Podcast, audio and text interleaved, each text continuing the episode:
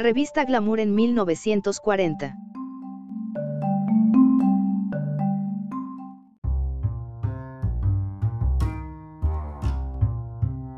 Glamour es una revista de moda femenina fundada en 1939 en los Estados Unidos.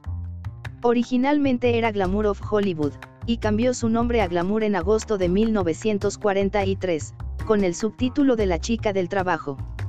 En 1968, la revista eligió a la estudiante universitaria Katiti Quironde para modelar en su portada para la edición universitaria de agosto, haciendo historia tanto para Glamour, la primera revista para mujeres en presentar a una chica de portada afroamericana, como para Quironde, la primera mujer negra en la portada de una revista femenina.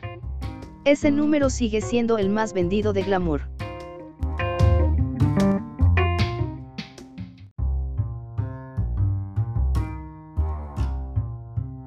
Gracias por visitar Distopía, no te olvides de leer o escuchar nuestras otras publicaciones recientes.